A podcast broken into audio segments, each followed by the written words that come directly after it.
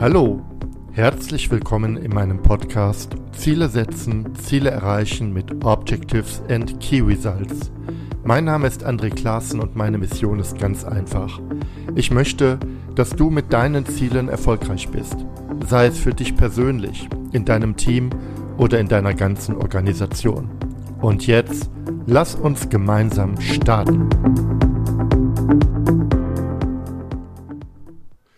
Heute habe ich Konrad Giller zu Gast.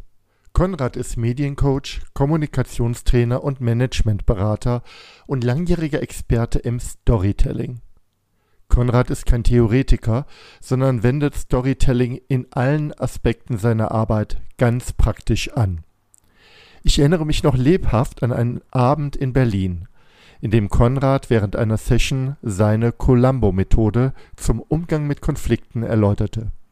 Wir hingen alle wie gebannt an seinen Lippen, während Inspektor Columbo vor unserem geistigen Auge die schwersten Fälle mit einem verschmitzten Lächeln löste. Heute spreche ich mit Konrad über Narrative, Storytelling und warum die falschen Erzählungen zu kaum lösbaren Problemen führen können. Ich wünsche dir jetzt ganz viel Spaß mit dieser Episode. Ich heute Konrad Giller bei mir im virtuellen Studio zu haben. Wir unterhalten uns über das Thema Storytelling und Narrative. Warum wir auf das Thema gekommen sind, das werden wir gleich auch erläutern. Ich freue mich sehr über dieses Gespräch. Aber bevor wir einsteigen in das Thema, Conny, stell dich doch kurz einmal vor. Erstmal schönen guten Morgen, André. Ähm, wer bin ich? Ich bin seit gut 30 Jahren unterwegs als Coach, als Trainer, als Berater für alles Mögliche, was mit mündlicher Kommunikation zu tun hat. Und da kommt man an Storytelling nicht vorbei. Ähm, ich habe dich kennengelernt, vielleicht um meinen Blick äh, nochmal kurz ähm, dazu zu geben, vor, ich glaube, das ist jetzt fünf Jahre her beim PM-Camp in Berlin, das es leider, leider auch nicht mehr gibt, Projektmanagement-Camp in Berlin. Das stimmt. Und sehr traurig. ich erinnere mich noch sehr lebhaft darüber, wie du das Thema Storytelling, ich glaube, das ging um Führungsarbeit oder Arbeit mit Konflikten anhand äh, von Columbo dargestellt hast, mit der Columbo-Methode. Ähm, das ist etwas, was ich sehr mit dir verbinde. Was ich auch mit dir verbinde, ist ein wunderbares Buch äh, von, ich glaube, David Marquet heißt er. Ich mhm. bin immer etwas unsicher, dem U-Boot-Kommandanten, der äh, das wunderbare Buch geschrieben hat, Turning the Ship Around. Da kommen wir vielleicht ganz am Schluss des Podcasts nochmal kurz darauf zu sprechen. Das sind so zwei Dinge, die ich sehr mit dir verbinde. Aber vor allen Dingen das Thema Storytelling. Ich löse mal kurz auf und dann starten wir auch ein. Warum unterhalten wir uns über Storytelling und Narrative? Ja, wir knüpfen an an einen, an eine Podcast-Episode, die ich vor ein paar Wochen veröffentlichen durfte und der ich auch begeistert mitgewirkt habe, nämlich um äh, bei dem Thema narrative Organisationsentwicklung und warum Narrative so wichtig sind und sein können, um Organisationen weiterzuentwickeln. Und Conny, ich verrate nicht so viel, wenn ich schon jetzt sage, du warst nicht mit allen Punkten, ja, ich will nicht sagen nicht einverstanden, aber du warst bei einigen Punkten der Meinung, da könnte man tiefer bohren, da müsste man tiefer bohren. Und ich glaube, das würden wir das machen wir heute einfach, dass wir diese, diese beiden Begriffe einfach ein Stück weit vertiefen. Das ist meine Sicht. Aber gerne, Conny, äh, kannst du auch was äh, dazu sagen als Einstieg. Warum sitzen wir hier überhaupt? Ähm, genau deswegen. Ich hatte mir den Podcast von dir angehört und dachte, boah, da geht noch was. Fangen wir mal an mit dem, was Storytelling und Narrative verbindet. Es sind beides Begriffe für Geschichten erzählen. Und der Unterschied zwischen beiden ist, das Storytelling, was ja übersetzt einfach nur Geschichten erzählen heißt, das ist nichts, was jemand erfunden hat. Geschichten erzählen sich Menschen, solange sie sich mit Sprache austauschen können. Und vielleicht haben Sie sich vorher auch schon Geschichten mit Händen und Füßen erzählt. Ähm, Wichtig ist, dieses Geschichten erzählen, also die Muster, die Geschichten wirksam macht, die hat keiner erfunden. Die haben Menschen sich erarbeitet. Ich würde mal sagen, die haben Menschen sich erarbeitet. Ich nenne das immer narrativen Darwinismus. Die Leute, die gut Geschichten erzählen konnten, die hatten am, abends am Lagerfeuer mehr Leute um sich rum und die Leute, die eher Langweiler waren, die keine guten Geschichten erzählen wollten, die saßen alleine am Lagerfeuer oder sind zu den anderen rübergegangen. Und das ist so eine empirische Verdichtung von Erfahrungswissen. Die Leute haben intuitiv gemerkt, mit welchen Strukturen sie mehr Leute ans Lagerfeuer kriegen und mit welchen Strukturen sie die eher vertreiben. Und dann gab es Leute, die konnten das eventuell sogar auch noch vermitteln, äh, direkt oder äh, indirekt. Und so wurden Erfolgsrezepte weitergetragen. Das Wort Narrative, da habe ich mich mal selber schlau gemacht. Ähm, das ist, wenn ihr, wenn man so will, ein Kunstwort. Das ist entstanden, das tauchte das erste Mal auf 1979 in einem Werk von Jean-François Lyotard. Und der hat sich mit äh, postmoderner Philosophie beschäftigt und der hat dieses Wort benutzt als Oberbegriff für ein paar Meistererzählungen. Und diese beiden Meistererzählungen waren, lass mich zitieren, äh, Immanuel Kants Erzählung von der zunehmenden Selbstbefreiung des Individuums durch Aufklärung und Georg Wilhelm Friedrich Hegels Erzählung vom allmählichen zu sich selbst kommen des Geistes als Ziel der Geschichte. Und diese Art, das war quasi, die, diese Werke waren, waren der Grundstock der Moderne. Und er hat aus der Art, wie diese beiden Vordenker das beschrieben haben, das hat er Narrativ genannt. Und das heißt, das ist eigentlich ein Kunstwort und beschreibt eine bestimmte Art von Erzählung in einer bestimmten Epoche mit einem ganz bestimmten Ziel, nämlich diese Idee so gut wie möglich zu vermitteln. Wenn ich das als Laie so halbwegs ordentlich äh, verstanden habe. Und was die Gemeinsamkeit angeht, wieder von den beiden Begriffen, die sind sowas von schwammig, wenn ich mich nicht näher damit beschäftige. Wenn ich mich näher damit beschäftige, dann komme ich bei Storytelling an Joseph Campbell nicht vorbei. Und Joseph Campbell, der hat etwas ganz Fantastisches gemacht. Der ist irgendwann mal auf die Idee gekommen, dass die Geschichten der Naturvölker dieser Welt alle ähnlichen Strukturen folgen. Da kommen ähnliche Leute vor. Und hat er gesagt, das will ich mal systematisieren. Und entstanden ist die Heldenreise. Das heißt, die Heldenreise ist das vollständige Mosaikbild, was entstanden ist aus vielen, vielen kleinen unterschiedlichen Geschichten. Was bedeutet, nicht in jeder Geschichte musst du diesen gesamten Bogen der Heldenreise drin haben. Je nachdem, was du erzählen willst, wem du das erzählen willst, kannst du einen kleinen Ausschnitt nehmen. Aber es fußt alles auf diesem Grundprinzip dieser Heldenreise von Campbell der einfach nur zusammengetragen hat, was andere als wirksame Muster entdeckt hatten. Und er war ja nicht der Erste. Also wenn du dich noch an deinen Deutschunterricht erinnerst, ihr hattet sicherlich auch mal die Struktur einer, einer griechischen Tragödie. Ja. Ja, und da hast du die Exposition, also die Einführung der Person, dann hast du die Entwicklung bis zum Höhepunkt, zum Climax. Und das war noch richtig viel Sonne da oben bei einer Tragödie. Aber es war schon klar, so kann es nicht sein. Das ist zu schön. Und dann geht's wieder runter bis zum dramatischen Ende. Aber nicht so schnell. Dazwischen war immer noch dieses retardierende Moment. Eventuell mhm. könnte es ja doch noch gut werden. Mhm. Also dieser mhm. Spannungsbogen. Ja? Und bei äh, etwas, was gut ausgeht, war das retardierende Element, okay, da kommt jetzt doch noch mal der Böse rein. Ja? Also dieses Aufhalten.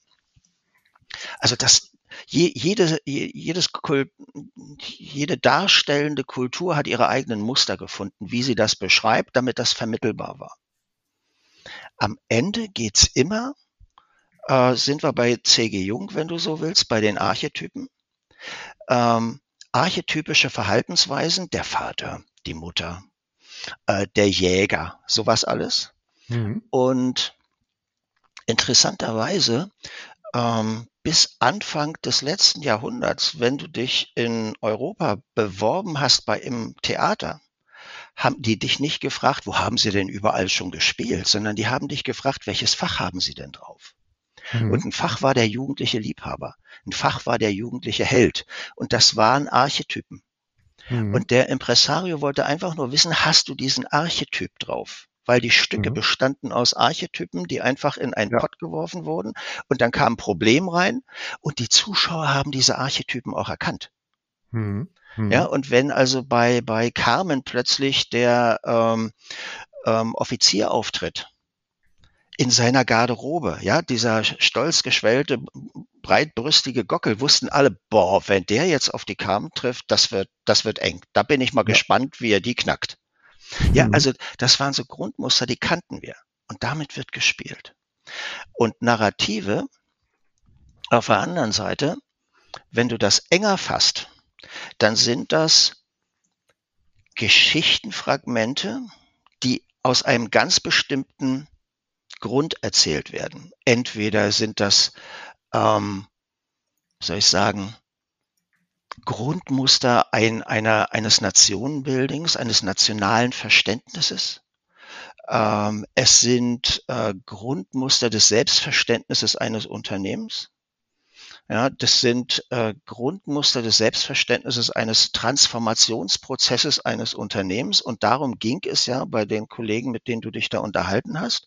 Die bieten also an, Narrative zu entwickeln, zum Beispiel für Transformationsprozesse. Mhm. Und da habe ich eine ganz ketzerische Meinung zu den Geschichten, die da oft erzählt werden. Ich bin der Meinung, in diesen Transformationsprozessen erzählen die falschen Leute die falschen Geschichten. Wer sind denn die falschen Leute und was sind die falschen Geschichten, um da mal anzuknüpfen? Wobei ich sagen muss, ich habe mir jetzt 100 Punkte aufgeschrieben, an denen ich auch ketzerisch oder fragend oder äh, nochmal nachhakend nachfragen würde. Aber ich würde gerne jetzt tatsächlich an dem Punkt einfach weitermachen. Du sagst ja hier, die falschen Leute erzählen die falschen Geschichten. Ja, was meine ich damit? Ein Transformationsprozess ist immer was Dramatisches. Ja, also wenn, wenn das easy going wäre, wir stellen uns jetzt mal um von äh, der Technologie auf die. Mhm. Und alle würden sofort begeistert schreien, ja, also zum Beispiel, wir denken in unserem Unternehmen drüber nach, welche der kundenorientierten Funktionen äh, wir ChatGPT überlassen können. Mhm. Dann werden die Mitarbeiter nicht schreien, ja, endlich muss ich den Scheiß nicht mehr machen, sondern die werden eher sagen, und was wird aus mir? Ja. Und dann kommen sehr oft die falschen Leute, die nenne ich die Evangelisten, die mir was vom Paradies erzählen. Mhm. Das ist die schöne neue Welt und so toll wird's. Mhm. Blöderweise haben die meisten Menschen schon mehrfach Evangelisten gehört, die ihnen was vom Paradies erzählt haben. Also so alle fünf Jahre spätestens äh, kommt ein neuer, ja. die, das neue Management-Tool oder was weiß ich was. Und sie haben alle erlebt, es wird nicht so heiß gegessen, wie es gekocht wird. Und wenn du dich ruhig in die Ecke stellst und nicht zuckst, dann geht das an dir vorbei. Richtig. Ja, und deswegen erzählen die falschen Leute, die Evangelisten, die falschen Geschichten, nämlich die vom Paradies. Welche Geschichten würde ich wirklich brauchen? Ich brauche die Geschichten von Konvertiten. Ich brauche mhm. Geschichten von Leuten, die sagen, also ehrlich gesagt, als ich das erste Mal was von ChatGPT gehört habe und so ein paar Beispiele, es ist ja Wahnsinn die brauchen uns doch gar nicht mehr. Mhm. Ja. Äh, und dann habe ich angefangen zu überlegen, soll ich jetzt umsatteln auf ich weiß nicht was, ja, äh, keine Ahnung, das ist ja schon der erste Konflikt. Ja. Die, meisten, die meisten Menschen wissen ja gar nicht, worauf sie dann hin umsatteln sollen, weil sie haben ja. einen großen Teil ihres Lebens sich fokussiert auf eine Richtung. Und ja, wie wird das dann da? Ja, ich brauche also einen Konvertierten, Konvertiten, der sagt, ich hatte dieselben Ängste wie ihr. Mhm. Bis zu dem Moment, wo ich auf da und da und da drauf gekommen bin. Und ich habe mir gesagt, haben wir eine Chance, an der Technik vorbeizukommen? Wollen wir wie die Bilderstürmer werden? Ja, äh, Entschuldigung, die Maschinenstürmer. Wollen wir die Maschinen kaputt machen, weil wir denken, das macht unser Leben kaputt? Oder können wir einen anderen Weg finden, damit umzugehen? Hm. Das heißt, ich brauche Konvertiten und nur der Konvertit ist in der Lage, einen Identifikationspunkt zu geben. Für dich mhm. zum Beispiel als Betroffener von diesem Transformationsprozess, weil der Evangelist, da sage ich, komm, du schwebst so weiter oben, ja, du hast einen Dreijahresberatungsvertrag, danach gehst du woanders hin, ganz toll, ja, mhm. und ich bleib dann hier und muss mit dem Quatsch leben. Mhm. Das meine ich, die falschen Leute, die falschen Geschichten.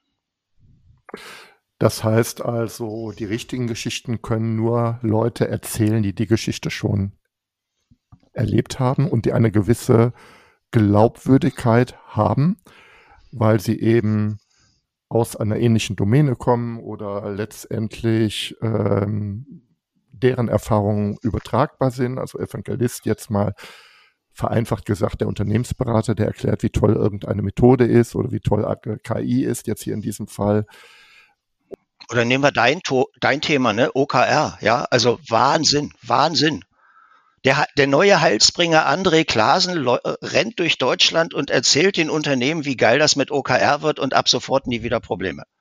Genau. Oder der André Klaassen als Konvertit, der sagt, ich war selbst jahrelang Führungskraft, Mittelmanager, habe das habe drunter gelitten unter diesen Themen und kann also zeigen, wie OKR mir damals oder auch in anderen Bezügen ähm, ja ähm, eine Lösung eröffnet hatte, aus diesem Jammertal der, des Hamsterrads rauszukommen. Also konvertiert in der Hinsicht, dass ich glaubwürdig ähm, darstellen kann äh, für viele Menschen, die vielleicht in ähnlichen Situationen sind, wie ich es war, wie eine Methode jetzt hier helfen kann. Richtig, richtig. Und wenn du dann noch dazu sagen kannst, aus deiner eigenen Erfahrung, der Weg wird kein leichter sein. Nur am Ende haben wir wirklich Licht am Tunnel und das ist nicht das Headlight der entgegenkommenden Lok. Ja?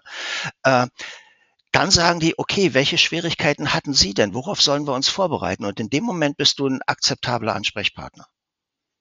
Auch wenn du sagen kannst, genau den Fehler hatte ich damals ausgemacht. Ich dachte, das wäre genau der richtige Weg, ja, OKRs so zu formulieren. Bis wir Folgendes, Folgendes, Folgendes festgestellt haben, ist das bei Ihnen eventuell auch so? Ja, stimmt. Woher wissen Sie das? Nein, ich habe das alles selber durch. Hm. Finde ich gut jetzt in der konkreten Einzelsituation. Ich muss sagen, Conny, ich habe ähm, dir zugehört und habe gedacht, meine Güte, da ist jetzt zwischen deinen Aussagen, sei mir nicht böse, und den Aussagen aus dem Podcast finde ich jetzt keine so gigantisch großen Widersprüche. An, André, um Widersprüche geht's dabei gar nicht, ja? Äh, sondern du hattest zu Anfang gesagt, ein bisschen tiefer gehen. So wie Sie das beschreiben, ist das alles in Ordnung. Aber ich, ich nenne mich selber Radikalpragmatiker. Und äh, so wie, wie Sie das beschrieben haben, das beschreibt formelle Sachen. Also welche Elemente dazu gehören? Für mich fehlt das Grundverständnis in diesem Ansatz.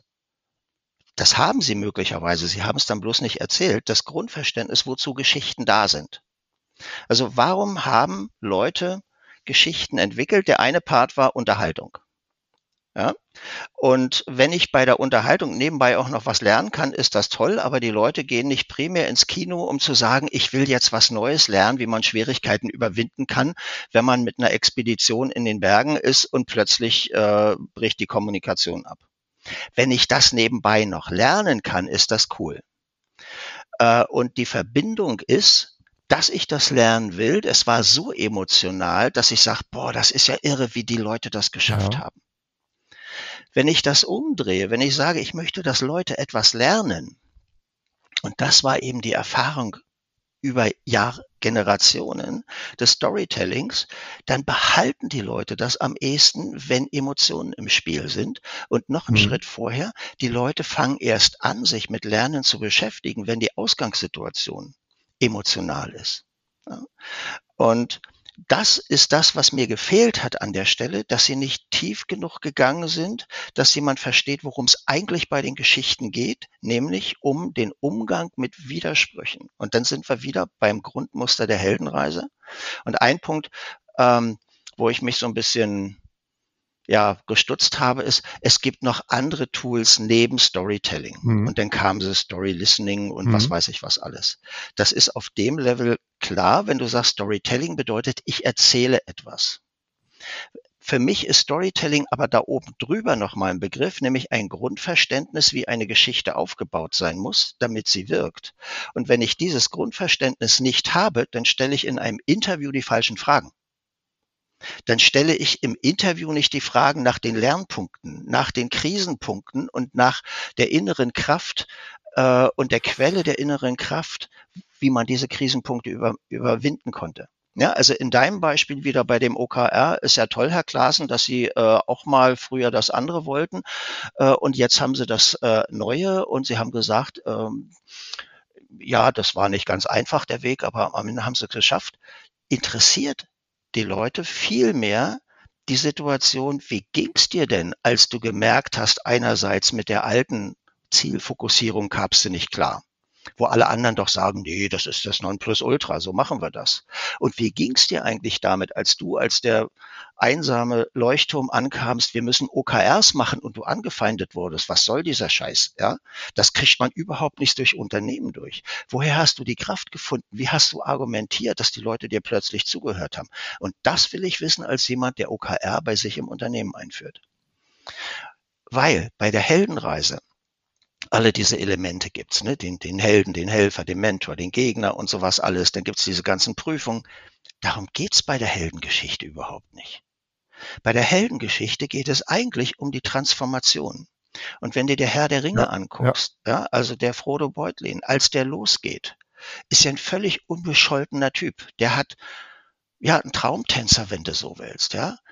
Und dann rettet er die Welt und spannend ist, für den abenteuerlustigen Filmzuschauer, wie er das schafft, die ganzen Prüfungen. Eigentlich geht es darum, welche Wandlung hat er vollzogen? War der Frodo Beutlin, der die Welt gerettet hat, noch derselbe, der losgegangen ist? Ja. Das ist der eine Teil der Wandlung. Und der zweite Teil der Wandlung ist, wenn der wieder nach Hause kommt. Ich bin der Retter der Welt, fallt vor mir auf die Knie, ja, äh, huldigt mir, ich will Gold haben. Nee, und das finde ich, das ist so eine geile Szene in, in Herr der Ringe. Der kommt nach Hause, schließt seine Hütte wieder auf, einer kommt vorbei, sagt, hey, schön, dass du wieder da bist, ja, und der nimmt diese alte Rolle wieder an, der beansprucht nichts und irgendwie während seiner Siegesfeier haut er plötzlich ab, die wollte er gar nicht und er sagt, ich muss jetzt weiter, es gibt neue Sachen zu erobern. Also was ist der Weg wieder rückwärts? Wie gehe ich mit dieser Leistung um? Und um diese beiden Transformationen geht's. Und mhm. jetzt bist du, mhm. da sagst du sofort, genau darum ging es auch bei mir, als ich mich gewandelt habe von einem Zielefetischisten zu einem OKR-Liebhaber. Äh, ja? Genau dieser Wandel. Erstens, um zu verstehen, dass das das andere ist. Und jetzt, wie gehe ich damit um? Ja, sag ich, mhm. also äh, mhm. huldigt mir, lest mir von den Lippen ab, was richtig ist, stellt keine blöden Fragen, ich weiß, wie es geht. Oder gehst du in Dialog? Bist du immer noch kritikfähig, dass du sagst, ja, das ist ein schwieriger Punkt, da gibt's hier Möglichkeiten. Das kriegst du eigentlich nur raus, wenn du mit den Leuten redest. Ich glaube, vielleicht, Conny, müssen wir auch sehen, das gilt jetzt für Richtig. Alle Formate, sei es jetzt ein Blog oder ein Podcast, dass wir ja nur punktuell auf bestimmte Themen schauen konnten. Und der letzte Podcast, um darauf nochmal zu schauen, zur narrativen Organisationsentwicklung, hat punktuell, äh, das ist jetzt das, was ich daraus mitnehme, drauf geschaut, ist es denn nicht sinnvoll, statt über, wie auch heute ganz oft transformiert wird, statt über Leistungskennzahlen ähm, über eine ein Narrativ, jetzt in dem Form eine, eine, eine übergeordnete, sinnvolle Geschichte, nennen wir es aber auch Aussage hin, Transformationen zu gestalten, die ich natürlich verdichte und vertiefe, äh, je nachdem, auf welcher mhm. Ebene ich mich find, äh, befinde. Ist es nicht eine, eine, eine absolut notwendige Ergänzung? Ja, ähm, das kommt aus dem Punkt der Strategieentwicklung. Ich sehe ja ganz viele Strategien und finde ganz oft Strategien vor. Wir müssen Marktführer werden. Wir müssen in der Region äh, die und die Leistungskennzahlen erreichen. Wir müssen effizienter werden oder was es auch immer ist.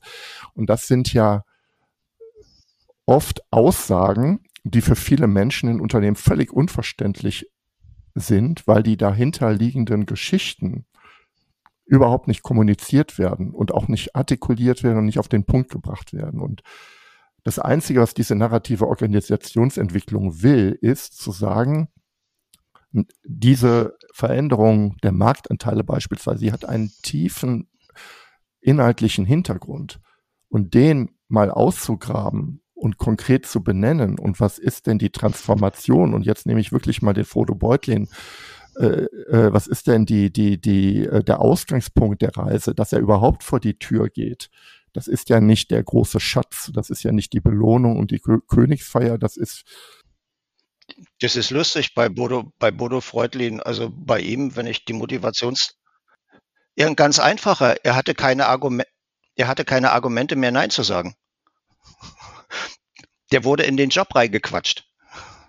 Und diese, dieses in den Job reinquatschen, dieses äh, glaubwürdige, äh, also in der Form hat ja der sein Mentor, der Gandalf, ähm, Argumente gebracht, mhm. ja, und auch auch äh, ähm, ihn dazu bewegt nicht mit Floskeln, sondern mit einer, mit einer hohen ja. emotionalen Bindung zu dem Thema. Was muss, was ist, geht gerade hier vor und wir müssen jetzt aufbrechen.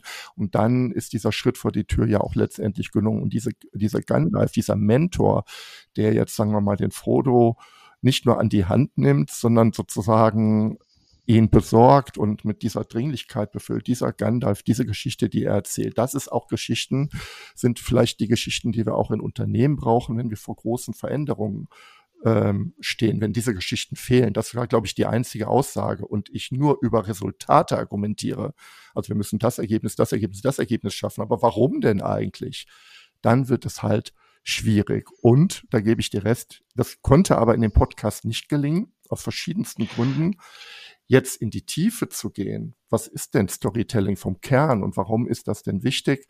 Ich glaube, das ist etwas, was wir jetzt vielleicht hier an der Stelle ein Stück weit leisten können. Vielleicht noch mal ein Punkt zu dem Thema. Es wurde ja auch öfters ähm, das Buch genannt von, ich habe jetzt den Autor Navari Juvul, eine Geschichte der Menschheit, ähm, der ja sagte, die Geschichten sind ja nicht nur dafür da, um Emotionen auszulösen, sondern wir sind ja programmiert darauf, diese Emotionen zu bekommen bei Geschichten. Die Geschichten sind eigentlich dazu da, ähm, Gruppen zu organisieren, also größere Gruppen zu organisieren, als es alle anderen, sag ich mal, Tiere, äh, als, als es anderen Tieren möglich war. Narrative sind in der Lage, größere Menschen zur Zusammenarbeit zu befähigen. Das war ja auch ein, ein Stück weit eine Aussage, die ich. Ja, und äh, das funktioniert nur, wenn diese Narrative anknüpfen an bestimmte Grundbedürfnisse dieser Leute, die ich verbinden will. Und das größte Desaster an Narrativen, was ich gerade erlebe, ist alles, was mit dem Klimawandel zu tun hat. Ähm, ich kann 100% verstehen die Verzweiflung der Last Generation, die Geschichte, die sie der Bevölkerung erzählen. Das ist äh, wie früher äh, der Weltuntergang droht, ja, und ihr müsst jetzt alle das und das machen. Und da sagen die Leute, komm, spinn nicht rum, so schlimm ist es nicht. Ja, die 1,5 Grad ist doch schön, wenn es im Sommer ein bisschen wärmer ist. Weil dieses Narrativ nicht vermittelt, worum es wirklich geht. Und auf der anderen Seite haben wir sehr plakative äh, Narrative, äh, die Bevormundung der persönlichen Freiheit durch diese, äh, eigentlich sind es ja Terroristen, ja, wenn du manchen Politikern zuhörst, Klimaterroristen genau, äh, und ähm, diese Bevormundung Tempo 30 und äh, nicht rauchen, geh einfach zurück und jetzt sollen wir uns alle anschnallen, das geht ja überhaupt nicht, ja, äh, irgendwie ging's. Und das ist das, was ich nicht verstehe warum sie sich nicht um andere Geschichten bemühen, weil eigentlich stehen diese jungen Menschen mit ihrer blanken Existenzangst entgegen, auf, ähm, gegenüber ihren Großeltern, die sagen, Kind, ich lebe noch zehn Jahre und ich musste mir mein Leben hart erkämpfen. Ja, äh, viele kommen, haben den Krieg in irgendeiner Form noch miterlebt und jetzt hab dich nicht so, kämpf für dein eigenes Leben und ich will meine Rente sichern. Und eigentlich müssten die sich Geschichten erzählen, wie sie mit ihren Großeltern zusammen etwas machen. Die müssten Geschichten aktivieren, die ihre Großeltern ihnen erzählen. Die müssten Seite an Seite stehen, weil nur dann denken die anderen Großeltern darüber nach, wozu es eventuell doch günstig wäre. Ja, und das ist das, was mich echt umtreibt, als jemand, der sich mit Geschichten beschäftigt. Warum erzählen die diese bescheuerten Geschichten und warum unterstützt die keiner beim Finden der richtigen Geschichten? Du sagst jetzt, also wenn ich dich richtig verstehe, diese Geschichte der Dystopo, Dys, der, heute, Dystopie. Dystopie, Dankeschön. Also die Geschichte der, des Weltuntergangsszenarios, der brennenden Wälder, der, der zerstörten Erde. Ähm, das ist eigentlich eine schreckliche Geschichte, die möchte keiner hören. Äh, genau. Äh, zumal, wenn draußen die Sonne scheint und es doch jetzt erstmal ganz andere Probleme gibt, wie beispielsweise auch, was passiert da. André, Palmen in Leipzig fände ich sowas von geil. Ja, ne, und wir haben noch wunderbares Wetter jetzt und alles ist toll. Äh, und es regnet ja auch ab und zu. Ähm, aber es ist, erinnert mich auch ein Stück weit an die Management-Geschichte der brennenden Plattform. Das ist jetzt kurzfristiger. Es gab lange Zeit den Glauben, wenn ich einen tiefgreifenden Wandel im Unternehmen herbeiführen will, dann muss ich ein absolutes Bedrohungsszenario erzielen. Die brennende Plattform. Wir befinden uns gerade auf der brennenden Plattform und die fackelt ab wenn wir jetzt nicht uns alle sofort schlagartig verändern. Also ein bekanntes Beispiel ist äh, der letzte Manager von Nokia, der also da auch tatsächlich mit dem eine E-Mail geschrieben hat mit der Überschrift The Burning Platform, wo er also diese schwierige Situation von Nokia beschrieben hat, um zu versuchen, nochmal das Ruder herumzureißen. Aber genau das Gegenteil ist der Fall gewesen. Wenn die Plattform hier brennt, dann gehen wir entweder woanders hin oder wir verstehen das gar nicht. Ähm, jetzt bei den Klimaaktivisten ist es halt die Dystopie der, der, der Zukunft, die Apokalypse. Und die liegt halt noch weit in der Zukunft. Die ist halt nicht morgen, nicht übermorgen, sondern die braucht noch ein paar Jährchen. Aber was kann man da für eine Geschichte erzählen, die kurzfristig Hoffnung schafft? Du sagst, wir brauchen eine andere Geschichte. Ganz ehrlich, Conny, ähm, mir fällt da jetzt keine Geschichte ein, die nicht in Konkurrenz steht zu anderen 100 Halsgeschichten, die auch äh, alle toll klingen. Weiß ich nicht. Ja, du, du brauchst Geschichten von Konvertiten. Und wenn die Großeltern die Konvertiten sind, die sagen, nee, so kann es nicht weitergehen, also dafür habe ich mich nicht mein mhm. Leben lang abgeschuftet, dass meine Enkelin von dem Haus, was ich ihr vererben will, gar nichts mehr hat. Mhm. Ja. Ähm, Burning Platform, äh, Wahnsinn Stichwort wenn das wirklich die Apokalypse ist, die verdrängen wir. Menschen sind gut im Verdrängen. Ja. Wenn das das Paradies ist, uns geht's sau gut. Und ich denke, Deutschland ging's viele Jahre viel zu gut, weil wir auch viele Geschenke immer gekriegt haben von mhm. unseren Steuern. Äh, dann machen wir auch nichts. Mhm. Aber Narrative greifen nur diesem dieser Idee folge ich sofort, wenn es eine Bedrohungssituation gibt. In guten Situationen brauchst du keine Narrative. Ja. Ja, weil mir geht's ja gut. Narrative haben immer das Ziel, eine Veränderung zu unterstützen, eine Veränderung anzustreben. Das heißt, Nokia hätte das Ding, also der Chef von Nokia hätte das Ding mit der Burning Plattform vielleicht fünf Jahre eher schreiben sollen. Mhm. Aber es ist doch auch bloß Managementversagen, wenn er am Ende sich hinstellt. Der Typ, der am meisten Geld kriegt von dem ganzen Laden, sagt, ich habe verkackt. Zur Ehrenrettung muss man ja. sagen, äh, er wurde erst Chef, als die Plattform schon richtig brannte. Okay, ja, so kenne ich mich nicht sagen. aus. Äh, trotzdem. Äh, also ich spreche jetzt von dem letzten, ja, ja. Wie ist der Elop, keine Ahnung, ehemaliger Microsoft-Manager, der dann auch Nokia an Microsoft verkauft hat, zumindest die Telefonsparte. Aber äh, äh tatsächlich die Geschichte hätte man früher erzählen müssen, nur früher hätte keiner die geglaubt. Da glaubte die vielleicht dann auch jeder, weil es war ja, ja ganz offenkundig, dass die Markt. Und eine aktuelle Schlagzeile, die ich gerade gelesen habe, äh, Elon Musk will die Produktion in Brandenburg auf eine Million Fahrzeuge pro Jahr, wenn ich das richtig im Kopf erhöhen. Und ja. die Schlagzeile war dann, bedroht er die au deutsche Automobilindustrie in ihrem eigenen Land? Äh, nee, die anderen sind bloß zu doof. Ja die verdrängen zu stark. Hätte doch keinem der deutschen Automobilbauer äh, verboten, sowas zu machen. Ja. Es ist Elon Musk ja ein sehr kontroverses Beispiel, weil er das sagen wir mal, sich, wenn er sich zu Themen äußert, das äh, schwierig ist. Aber jetzt sagen wir mal hier, Tesla ist ja auch wirklich ein schönes Beispiel. Wir haben die deutsche Automobilindustrie und irgendwie höre ich da auch so brennende Plattformgeschichten. Ja, also es wird schwierig, den Wandel hinzukriegen zur E-Mobilität. In China haben wir massive Probleme bei dem, beim Absatz von, von E-Fahrzeugen. Der Verbrenner läuft noch einigermaßen und Elon Musk macht genau das Gegenteil von dem, was man eigentlich erwarten sollte.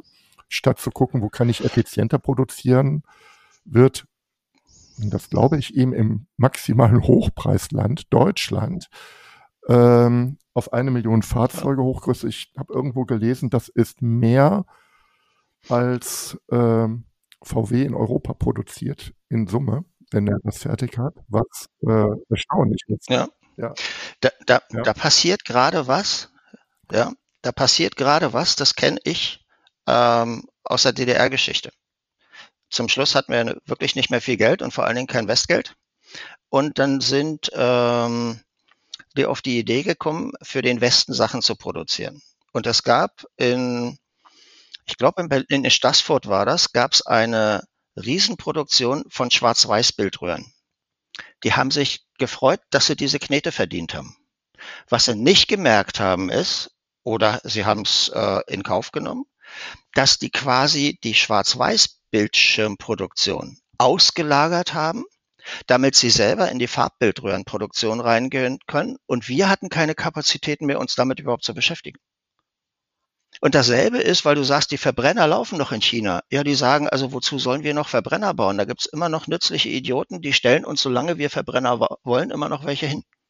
Genau dieselbe Geschichte, ja. Und scheinbar ist genau dasselbe Muster. Lang, bis es dann irgendwann ja. äh, rapide äh, runtergeht, genau. Ja, klar äh, wie dieses Beispiel jetzt hier mit den äh, schwarz-weiß Bildschirmröhren. Und ja, diese Konvertiten zu finden, die glaubwürdig, also ich glaube, das ist ja auch bei diesen, bei der Heldenreise, du sagst, ich brauche Konvertiten. Ich finde das unglaublich einen wichtigen Punkt, den du hier benennst, als zentralen Schlüsselpunkt Transformation oder Geschichten brauchen Glaubwürdigkeit und idealerweise von Menschen, die diese Geschichten durch persönliches Erleben äh, glaubhaft und äh, ähm, auch erzählen können. Ähm, in den Geschichten der Heldenreise sind ja diese Konvertiten gar nicht so reich gesät. Ne? Also ja. Äh, da, darf ich da noch eins einschieben? Also vielleicht muss der, der die guten Geschichten erzählt, nicht alles selber miterlebt haben. Aber mit zwei Komponenten, mit einem guten Know-how als systemischer Coach und mit einem Höchstmaß an Empathie gelingt es, ähm, sich in die Befindlichkeiten der, der Menschen, die gerade gewandelt werden sollen, in Anführungszeichen, ne, hineinzuversetzen und denen zu helfen, auf der Basis der eigenen Erfahrungen, die ganz woanders liegen können, nachzuvollziehen, dass das Sinn macht, mal anders drüber nachzudenken. Er muss nicht wirklich, also äh, ansonsten kannst du äh, Leute, ähm, kannst du nur Leute, die schon mal im Atomkraftwerk gearbeitet haben, Leute im Atomkraftwerk beraten lassen. Ne? Also das ist zu eng. Sie müssen ein Grundverständnis von Veränderungen, von Problemen, von Katastrophen haben und irgendeine Katastrophe hat jeder in seinem Leben schon gehabt. Ja, sehr schön. Ich gucke nochmal äh, bei mir in meinen Fragenkatalog rein. Wir haben eigentlich sehr, sehr viel äh, benannt. Ja, was ist eigentlich Storytelling? Ähm, auch äh, nochmal sehr schön anhand der, der, der griechischen Tragödie beziehungsweise anhand des Grundmusters der Heldenreise erklärt, dass die, die Bedeutung von Konvertiten, warum sollten wir uns mit Storytelling beschäftigen. Ich habe hier mal äh, die drei Stichworte genannt. Äh, Geschichten sind immer Geschichten zum Überleben. Also du hast das auch äh, ein Stück weit aus der Evolution äh, abgeleitet. Hier habe ich nämlich schöne drei Stichwörter. Fortpflanzung, Überleben, also schlichte Existenz und Anpassung an veränderte Situationen. Das waren die drei Gründe. Ne? Genau, das ist der Dreikampf der Evolution. Ja, und den, und wir sind auf eine ganz bestimmte Art programmiert, den zu gewinnen. Nämlich, dass wir permanent nach Erfolgsmustern suchen. Das haben wir damals mit den Säbelzahntigern äh, drauf gehabt. Ja, und ähm, irgendwann kam unser Schöpfer auf die Idee, dass es hilfreich ist, wenn wir nicht nur aus unseren eigenen Erfahrungen lernen, weil dann nimmt man seine Erfahrung irgendwann mit ins Grab, sondern dass wir auch aus den Erfahrungen von anderen lernen können. Also ich kann auch zugucken, wie mein Kollege mit dem Säbelzahntiger ringt und mir daraus für meinen eigenen nächsten Kampf Erfahrung äh, komprimieren. Und dieses Muster haben wir im Kopf, wie ein permanent, permanente Google Search nach Erfolgsmustern. Alles, was wir sehen, scannen wir unter dem Aspekt. Und dafür ist eben die Identifikation wichtig. Äh, wenn ich nichts mit Säbelzahntigern zu, zu tun habe, gucke ich nicht auf einen Kampf von jemand mit Säbelzahntiger. Außer ich denke, Bären sind so ähnlich und ich habe mit Bären zu tun. Ja, und wir haben dieses Suchmuster im Kopf. Und als Steuerungsmechanismus, worauf sollten wir gucken, haben wir die Emotionalität. Ja, also Gefahr, bestimmte emotionale Grundmuster, da sollte ich hingucken, das könnte eng werden. Und genauso gut dieser Flow, wenn wir was geschafft haben, das war geil, das war eine irre Lösung, das merke ich mir. Und so wird unser Lernen gesteuert über die Emotionen. Und deswegen sind Geschichten, die den Begriff, den Namen wert sind, die eben emotional sind, sehr gut geeignet, um Wissen zu transformieren. Und dieses Suchsystem haben wir immer noch und deswegen sind wir so geil auf Geschichten, deswegen rennen wir ins Kino, deswegen hören wir uns Erfahrungsberichte an, deswegen gehen wir zu Fuck-Up-Sessions, um zu gucken, boah, also der hat so viel in Sand gesetzt und der ist, sieht immer noch zufrieden aus. Wie schafft er das? Weil ich bin am Boden zerstört und ich habe bloß ein Zehntel von dem in Sand gesetzt. Ich will dessen Überlebensstrategien kennenlernen.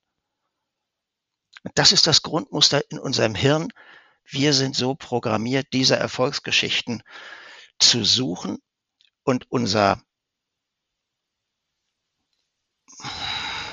sag mal, das, das Grundmuster, wo wir sagen, da könnte eine sein, sind Emotionen. Und die Emotionen entstehen durch Identifikation mit der Situation. Das könnte mir auch, auch probieren. Das aber eine arme Sau, das will ich nicht erleben. Mhm. Äh, wie hat denn der das geschafft? Oder wie hat das nicht geschafft? Da mhm. merke ich mir, so mache ich das nie wieder.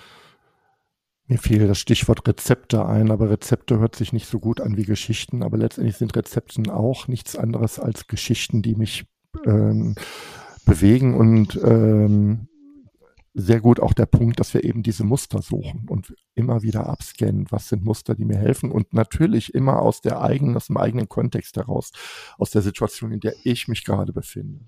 Ja, Abgrenzung zu Rezept, das ist sowas Ultimatives. Wenn du Bauchschmerzen hast, mach immer das und das hilft.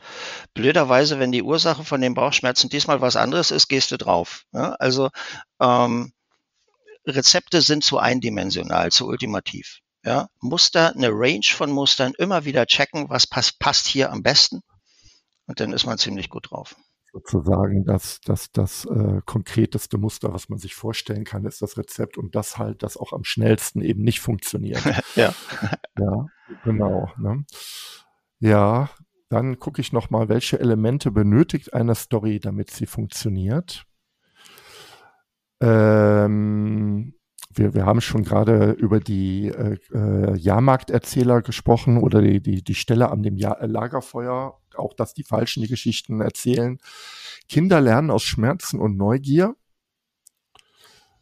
Äh, und dann hast du mal gesagt, Erwachsene nur noch aus einem von beiden.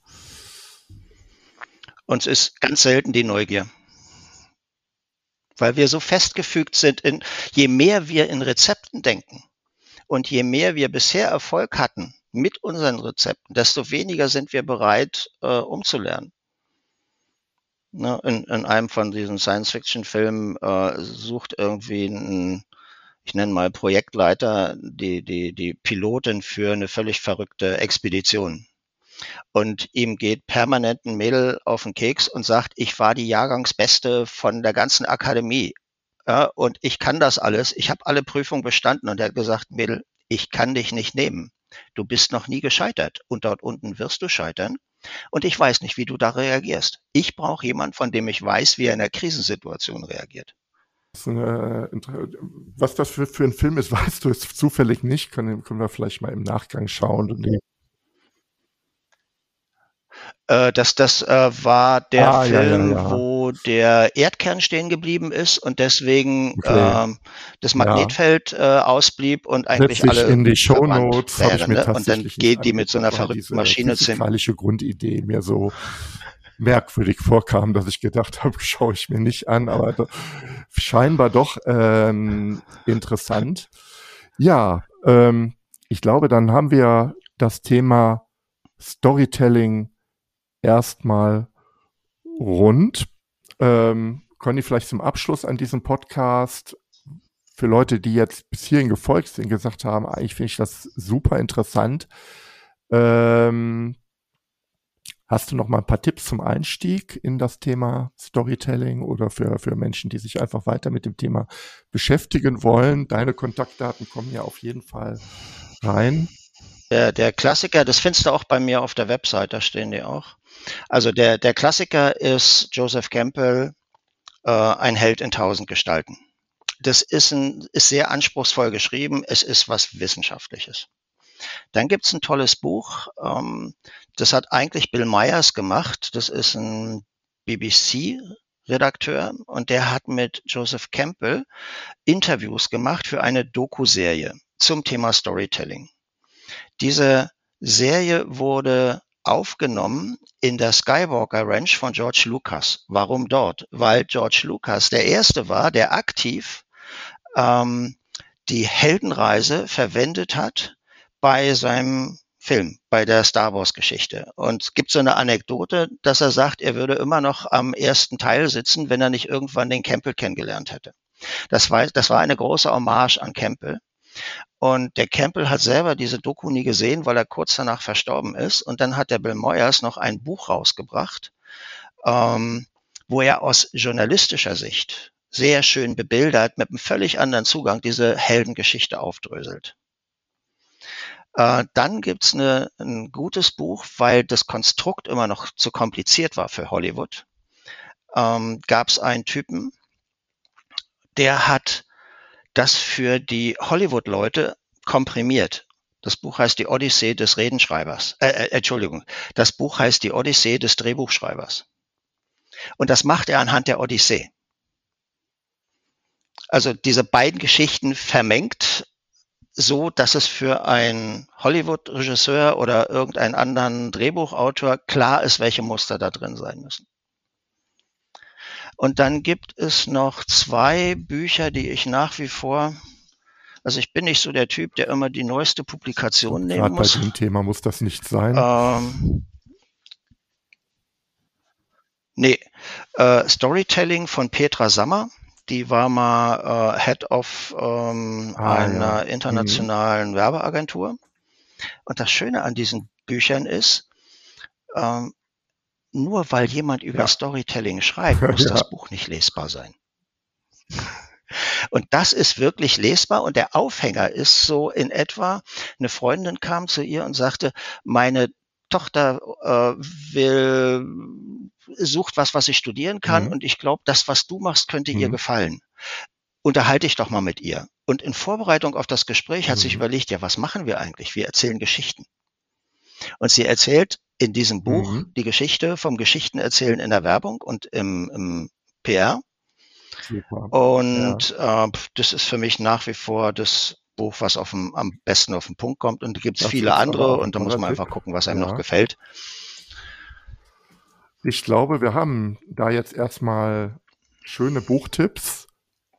Ganz herzlichen Dank. Ähm, da du ja auch äh, Freund der gehobenen Fachliteratur bist, äh, vielleicht auch nochmal der Podcast-Tipp. Möchtest du da was zu sagen? Du machst auch einen Podcast, der unregelmäßig erscheint. Äh, genau, zusammen mit äh, Manuela Wild und Sven Stöven. Irgendwie haben wir uns mal zusammengefunden und gesagt, äh, wir können uns so toll über Bücher unterhalten, das können wir auch aufnehmen. Und äh, das machen wir in etwas unregelmäßigen Abständen. Wenn wir dann wieder ein paar Bücher gefunden haben, wo wir sagen, darüber wollen wir reden. Manchmal hat jeder sein eigenes. Äh, manchmal reden wir alle über dasselbe Buch. Äh, ja, der Podcast heißt Freunde der gehobenen Fachliteratur.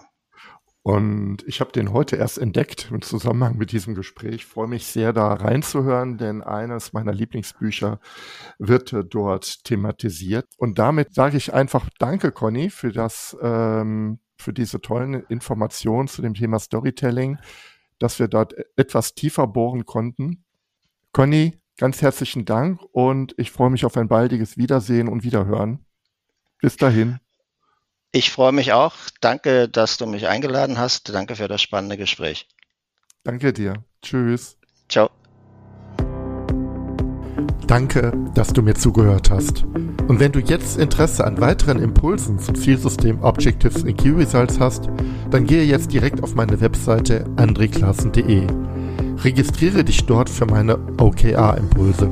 Als kleines Dankeschön erhältst du meine Checkliste für Objectives and Key Results zum Ausdrucken. Über eine Bewertung dieses Podcasts auf iTunes würde ich mich besonders freuen. Damit hilfst du nicht nur mir, sondern allen anderen Hörern auch, die Inhalte dieses Podcasts noch viel besser zu machen. Und jetzt wünsche ich dir ganz viel Erfolg bei der Umsetzung deiner Ziele.